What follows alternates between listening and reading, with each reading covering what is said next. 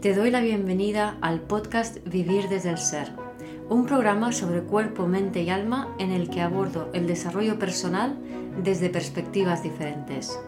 Quiero compartir contigo temas de conciencia, espiritualidad y astrología que me apasionan, las emociones y su relación profunda y ancestral con el trauma, la conexión con el cuerpo, la evolución de las relaciones conscientes y mucho más.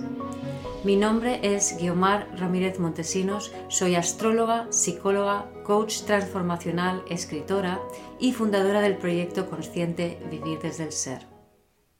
Las energías del momento nos tienen un poco aceleraditos y con los nodos en Escorpio Tauro, la vida nos dice saca la mierda, Escorpio, y conecta contigo, con tu cuerpo y de forma orgánica y lenta, Tauro vamos, que nos están invitando a, entender que esto del crecimiento personal, del desarrollo personal o espiritual, es un proceso y es un proceso lento, que mm, no sirve de nada ir como pollo sin cabeza y viendo qué tengo que hacer, qué tengo que hacer, qué tengo que hacer. Así que bueno, en este episodio em, te doy algunas claves del proceso, cómo es un proceso, y, cómo poder manejarlo o afrontarlo de la forma más, más fácil posible. Espero disfrutes de este episodio. Últimamente la gente va muy acelerada y bueno, no es nada nuevo, pero lo he visto como más exagerado últimamente, de que vamos como pollos sin cabeza, ¿no? Queriendo que todo sea ya y, y, diciendo, ¿qué tengo que hacer? ¿Qué tengo que hacer? ¿Qué tengo que hacer? ¿no? Me preguntan mucho en consulta, más que nunca. Y en realidad lo que se trata es respetar el proceso. Y es pues lo que os quiero enseñar hoy. Respetar el proceso.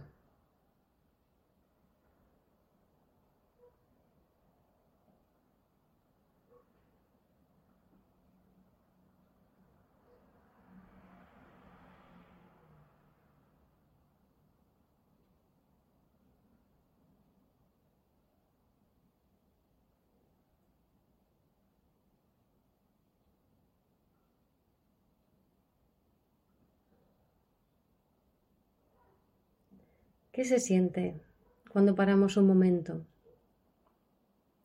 Estamos siempre tan, tan acelerados, ¿no? Ahora mismo además hay una, está el Sol en conjunción a Venus y está haciendo un aspecto a Plutón y a Marte, ¿no? Que si eso nos hace, si cabe, em, estar aún más acelerados de la cuenta, ¿no? Pero claro, esa aceleración no nos lleva a ningún sitio, ¿no? Nos lleva a repetir y repetir y repetir patrones y no salir de ningún lado. Es como si estuviéramos en un sitio y en vez de aceptar que estamos allí, queremos salir de donde estamos. Y esto no funciona así, o sea, no vamos a salir de donde estamos con la mente. Con la mente es como hemos entrado donde estamos. Para salir de donde estamos necesitamos estar mucho más en nosotros mismos.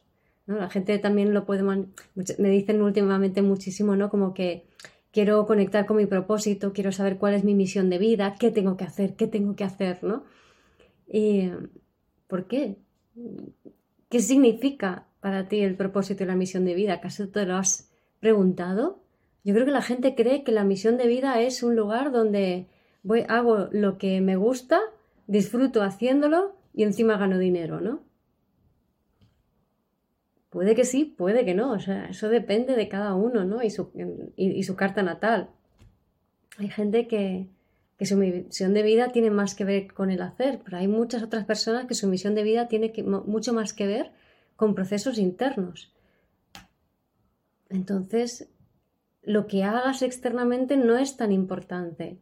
Y es más, la vida es aquello que te está que, te está ocurriendo, que pasa a través de ti, es la que te está guiando en, ese proceso para tú ser cada vez más tú, que es realmente el objetivo, que tú seas cada vez más tú. Si tú eres cada vez más tú, cada vez vas a entender que tu vida tiene más sentido. Cuanto más sentido sientas que tiene tu vida, más estás eh, alineado con tu propósito, porque el propósito es eso, es, es comprender profundamente que tu vida tiene un sentido. Es un poco una paradoja, ¿no? O sea, El propósito es entender que la vida tiene sentido. Entonces, cuando eh, comprendes que la vida tiene sentido, de repente tiene sentido la vida. Entonces, no es más que eso, es un, es un estado interno, mm, sentido, que, en el cual puedes ver tu vida en perspectiva y el sentido que ha tenido todo hasta ahora. Em, es, lo contrario sería ver la vida como fragmentos de cosas, como ahora esto, ahora aquello, ahora otro, que están inconexas entre sí y no tienen ningún sentido ni ningún nexo coherente entre sí. Entonces, para ver la vida de una manera o de otra, todo depende de la perspectiva desde la cual te sitúes. Es verdad que en esta sociedad como que nos hace ir como pollo sin cabeza, es mucho más frecuente que no veamos el nexo de unión entre una situación y otra, entre un año de nuestra vida y otro, entre todos los acontecimientos que nos ocurren en nuestra vida, creemos que son cosas aisladas, que de repente me siento mal y de repente me siento bien, y si no tenemos esa visión más amplia, más global de lo que es eh, el sentido de la vida, entonces, de tu propia vida, entonces es imposible que te alinees con tu propósito ni con tu misión de vida. Es imposible. Entonces, en una sociedad consumista donde quiero, tengo, y no quiero, no puedo tener, me frustro, es imposible que tu vida tenga un sentido. Entonces, para que tu vida tenga un sentido, lo primerísimo que tienes que hacer es parar. Muchas veces la vida nos para a través de una enfermedad o de alguna circunstancia ¿no? de, en, donde ya no podemos ir moviéndonos tanto como pollo sin cabeza. ¿no?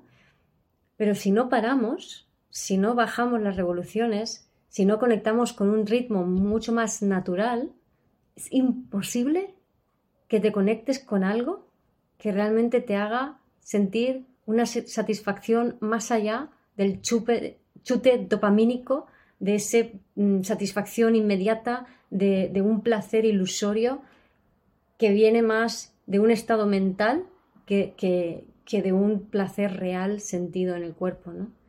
Entonces, confundimos ese placer inmediato con corporalidad, con estar en nosotros mismos, que no tiene nada que ver. El placer inmediato es fruto de la mente, punto, y existe en la mente, nada más, es una interpretación mental. Es tengo, obtengo, o sea, quiero, obtengo, me satisfago, ¡ah! ¿No? Es un alivio inmediato, ahí apenas hay registro en el cuerpo. Entonces, sin registrar las cosas en el cuerpo, sin sentir las cosas, es, imposible. Es imposible entender o conectar con el sentido de tu vida y es imposible realizar tu misión de vida sea la que sea, sea una misión de vida de hacer o sea una misión de vida de darse cuenta de algo. Entonces, bueno, imposible, en cierta manera, ¿no? O sea, es imposible que tú te enteres de cuándo te conectas con esa misión de vida, ¿no? Porque si no eres consciente del propósito, tú puedes estar haciendo tu misión de vida. Ponte que a lo mejor tu misión de vida es llegar a, a darte cuenta de algo, ¿no? Entonces, en ese llegar a darte cuenta de algo vas a tener que vivir toda una serie de experiencias que no te gustan. Entonces, estás viviendo esas experiencias que no te gustan y tú dices, no estoy cumpliendo mi visión de vida. No, sí que lo estás. Estás inmersa en, en, en esa misión de vida que es tu misión de vida, ¿no? Que es darte cuenta de que pues, la forma en que estabas haciendo las cosas em, es, es fútil y no te da ningún tipo de, de satisfacción real, ¿no? de, sentido a tu vida. ¿no? Entonces, el tema es darse cuenta de que la vida tiene una narrativa, es, es, una historia que se está contando y es una historia larga, es un proceso. Es un proceso que se va dando en diferentes fases a lo largo de mucho tiempo. Es un proceso que suele tardar pues, varios años en, en que sucedan las cosas.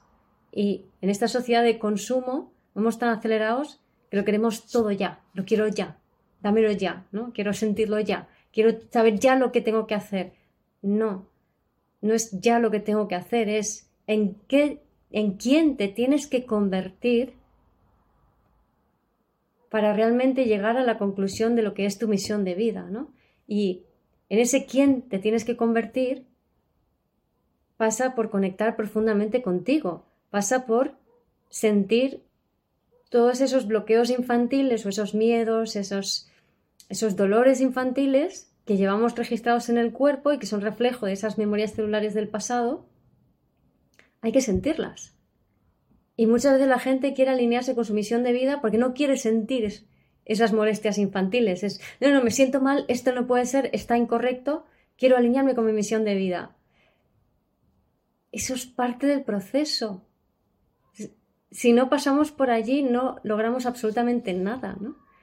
Entonces, es fundamental aprender a conectar con uno mismo, aprender a parar revoluciones y empezar a observar estos procesos, pero con una visión mucho más global, no una mirada tan estrecha y tan de hoy para mañana, ¿no? O sea, hoy me siento bien, pero mañana me siento mal, entonces ya no estoy alineada, ¿no? No, lo dicho, o sea, para poder alinearte con tu propósito, tienes que despejar un montón de capas que te, que te separan de tu centro, de tu corazón y de tu esencia. Entonces, ¿cómo atraviesas esas capas? Teniendo experiencias en el mundo que te hacen sentirte mal, que te hacen evocar esos dolores, esos, esos miedos infantiles y ancestrales. Entonces, si no sientes esos miedos, esas frustraciones, em, esos agobios, etcétera, si no sientes ese dolor profundo que hay dentro de ti, es imposible que estés que te puedas alinear con tu misión de vida. Es totalmente imposible.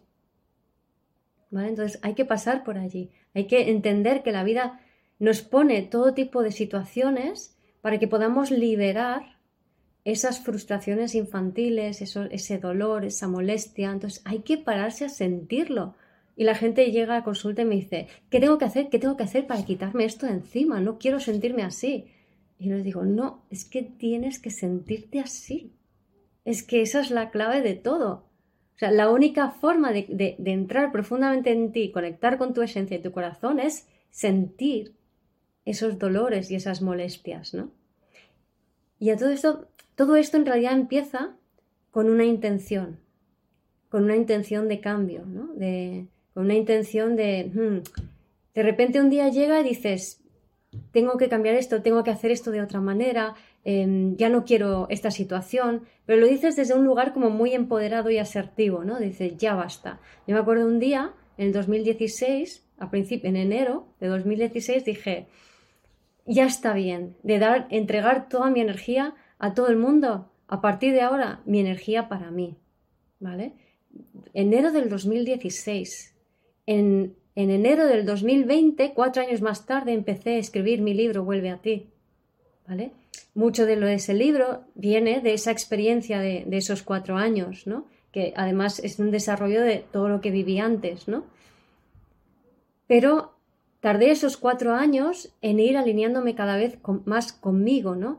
Y tuve toda una serie de experiencias, eh, muchas de ellas dolorosas, que me fueron empoderando y que fueron llevando a que yo dejara de...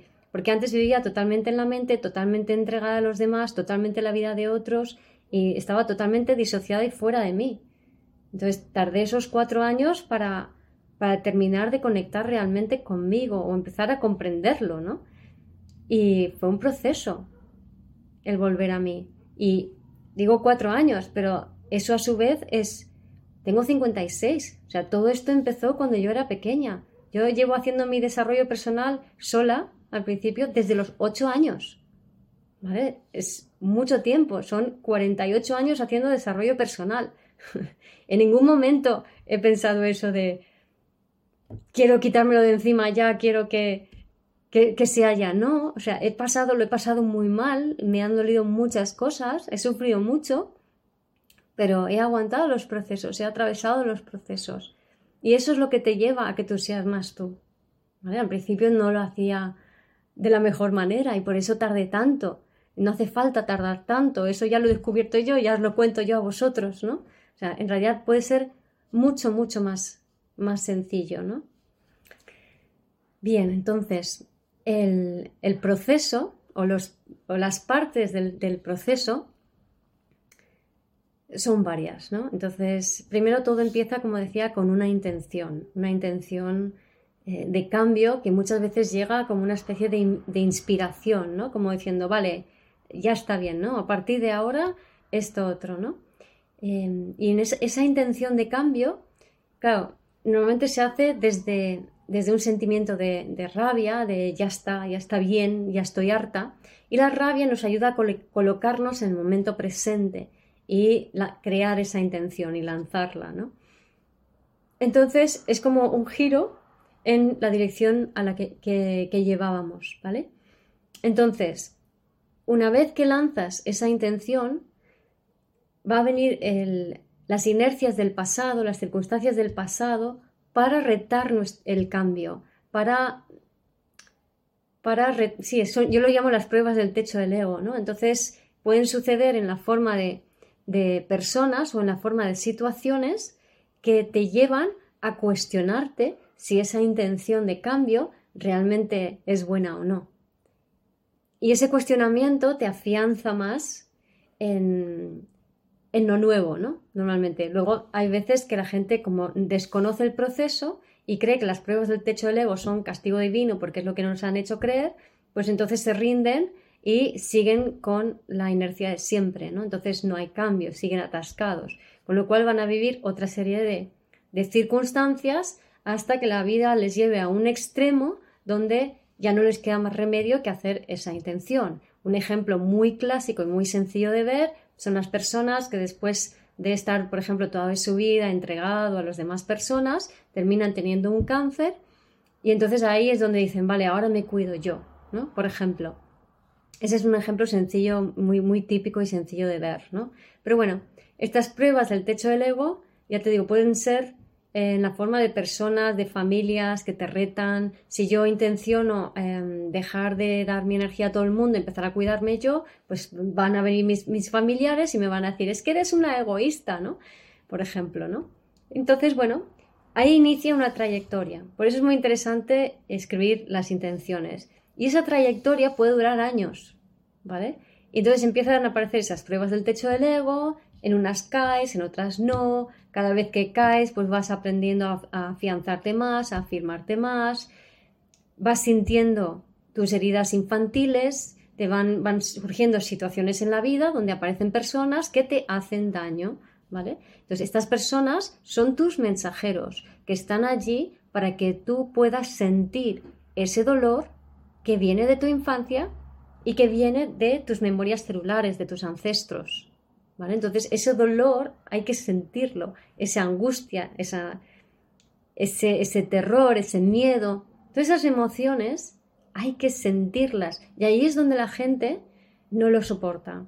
Entonces, inmediatamente quieren salir corriendo, buscar una respuesta rápida y muchas veces, mucha de la, de la búsqueda espiritual que la gente hace en esta fase es para aliviarse mentalmente, pero no están realmente conectando consigo mismo, ¿no? Si, si buscas la respuesta fuera, no estás conectando contigo mismo.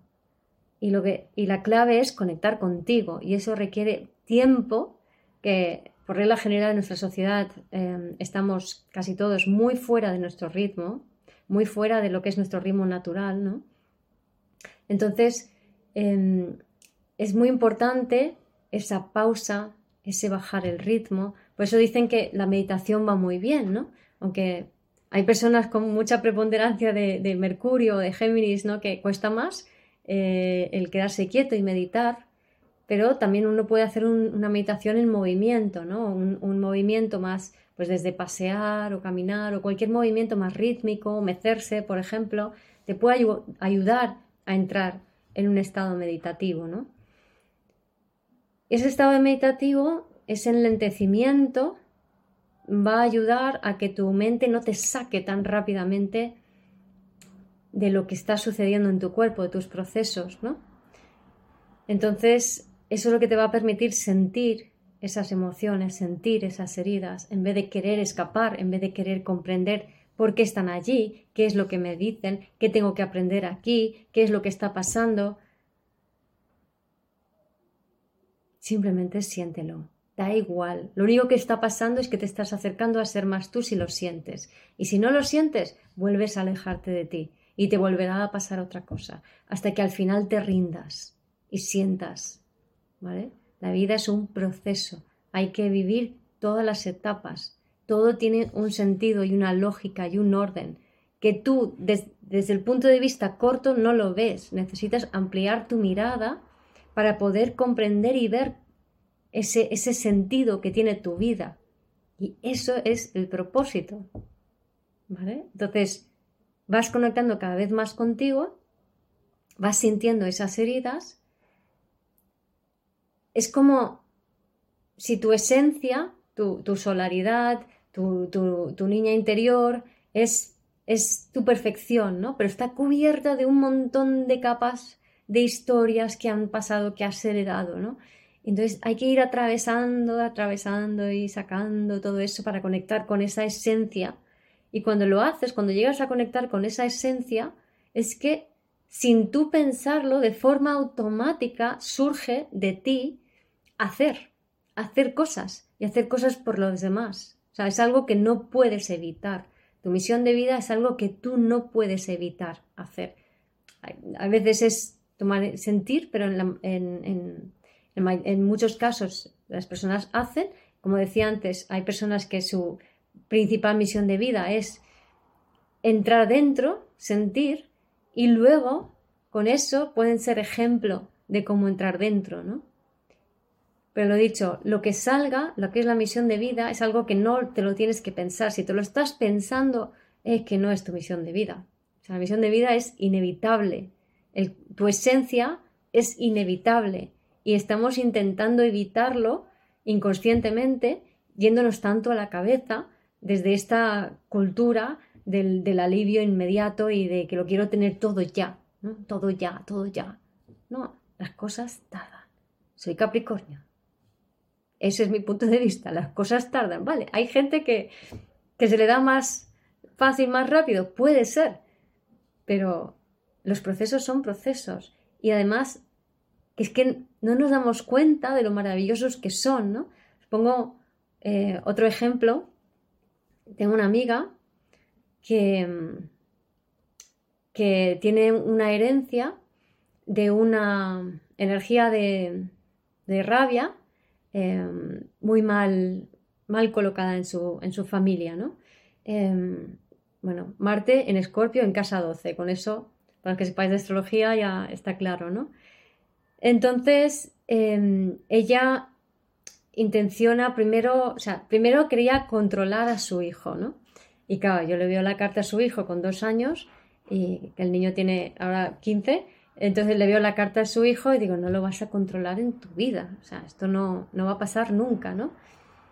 Y em, ella intenciona hacer algo con, toda esta situación, porque el niño tenía em, como brotes de una conducta em, violenta, ¿no? Es escorpio y esto pasa mucho en el caso de los escorpio, ¿no? O sea, de repente es como una emotividad muy desbordada, muy violenta, y es esa herencia de ese Marte en Escorpio en la 12 de la mamá. ¿no?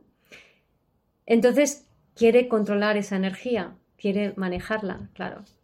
Entre medias suceden toda una serie de, circunstancias donde ella se va dando cuenta de qué manera ella estaba usando la violencia inconscientemente, eh, va dejando de hacerlo, entonces se tira como un año y pico, dos, sintiendo toda esa energía de Marte dentro del cuerpo sin saber muy bien qué hacer, pero todo ese proceso de querer sostener esa energía y aguantarla y a veces se desbordaba y luego le venía de otras veces la energía de Marte le venía de fuera, ¿no? Desde de, diferentes personas, de personas con, las que trabajaba, etcétera, le venían esa imposición y ella estaba en ese, en ese proceso de ir manejando su energía, no era consciente de todo el proceso que estaba sucediendo, ¿vale? No era consciente de todo ello, pero estaba sucediendo.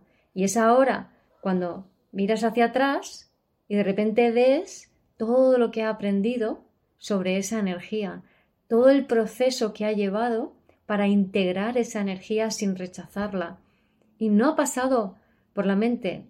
A ver, sí, sí, hemos conversado, hemos intentado comprender cosas juntas, todo lo que tú quieras, ¿no? O sea, son como momentos de compartir, momentos de realización, pero realmente el proceso real no pasa porque yo digo, ah, vale, esto funciona así y entonces ya lo tengo colocado, ¿no? El proceso real va sucediendo a pesar de lo que tu mente cree que está pasando. Y ella a lo largo de todos los años, de todos estos años, fue colocando poco a poco toda esa energía hasta tal punto que empezó a, eh, empoderarse más en el trabajo, que empezó a lograr lo que quería en el trabajo, que empezó a, transformar todas las relaciones que tenía a su alrededor. Y fue, la verdad es que ahora al mirarlo, al verlo, es, es una línea perfecta, con todas las circunstancias, con todo lo que pasó. Pero vamos tan rápidos y tan acelerados que somos incapaces de darnos cuenta de la belleza del proceso y de lo importante que es vivirlo, atravesarlo, sentir esas emociones, aprender a sostenerlas. Y eso poco a poco te va acercando cada vez más a ti, a ti, a ti.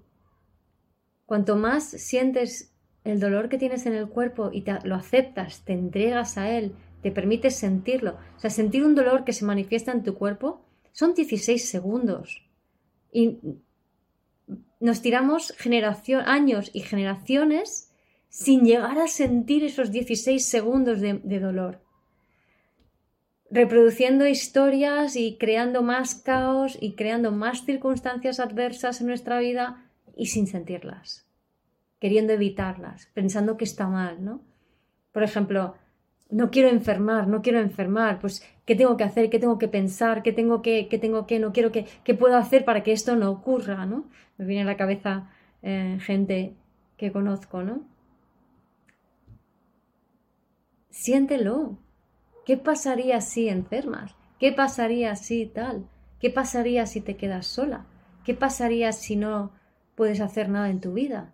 Siente eso, siente ese dolor, porque si lo sientes, Parece casi un poco repetitivo, pero es que es así. Eh, realmente es muy sencillo, pero nos cuesta mucho sentirlo.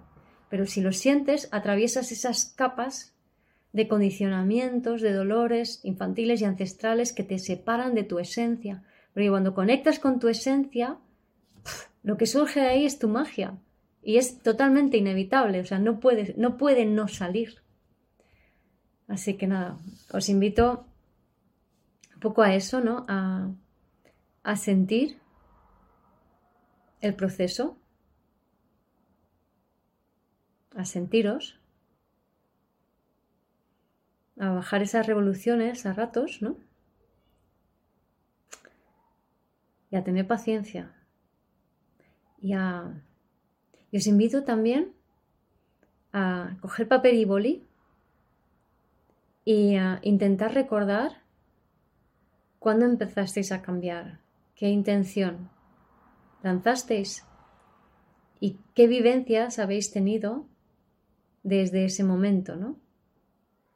Por ejemplo, hay gente que dice, pues lo llama el despertar, ¿no? Hay gente que dice, ah, pues eh, yo desperté en tal año, vale. Pues desde ese año que empiezas a ver la vida de una manera diferente, ¿qué intención tienes? ¿Y qué cosas te han ido pasando? ¿Vale? qué cosas buenas y malas te han ido pasando y cómo eso forma parte de una narrativa coherente que tiene sentido. ¿Vale? Si lo haces, si lo logras, ahí está el sentido de tu vida. Ahí está tu propósito. y vas a decir, ah, entonces, ¿qué es? ¿Qué es? ¿Lo voy a averiguar? No. Si intentamos saber cómo son las cosas y qué son, nos alejamos. No intentes saberlo. Simplemente quédate con. O sea, la respuesta correcta es cuando te quedas así mirando y dices, wow, joder, oh, ahora caigo. Entonces te cae la ficha, ahí lo has visto. Si lo intentas comprender con la mente, te alejas, nada más. Gracias por escuchar este episodio del podcast de Vivir desde el Ser. Si te gustó el contenido y los temas que hemos abordado, dale a me gusta, suscríbete a mi canal, comparte este episodio con quien crees que lo pueda necesitar y te invito a visitar mi web vivirdesdeelser.com y a seguirme en las redes.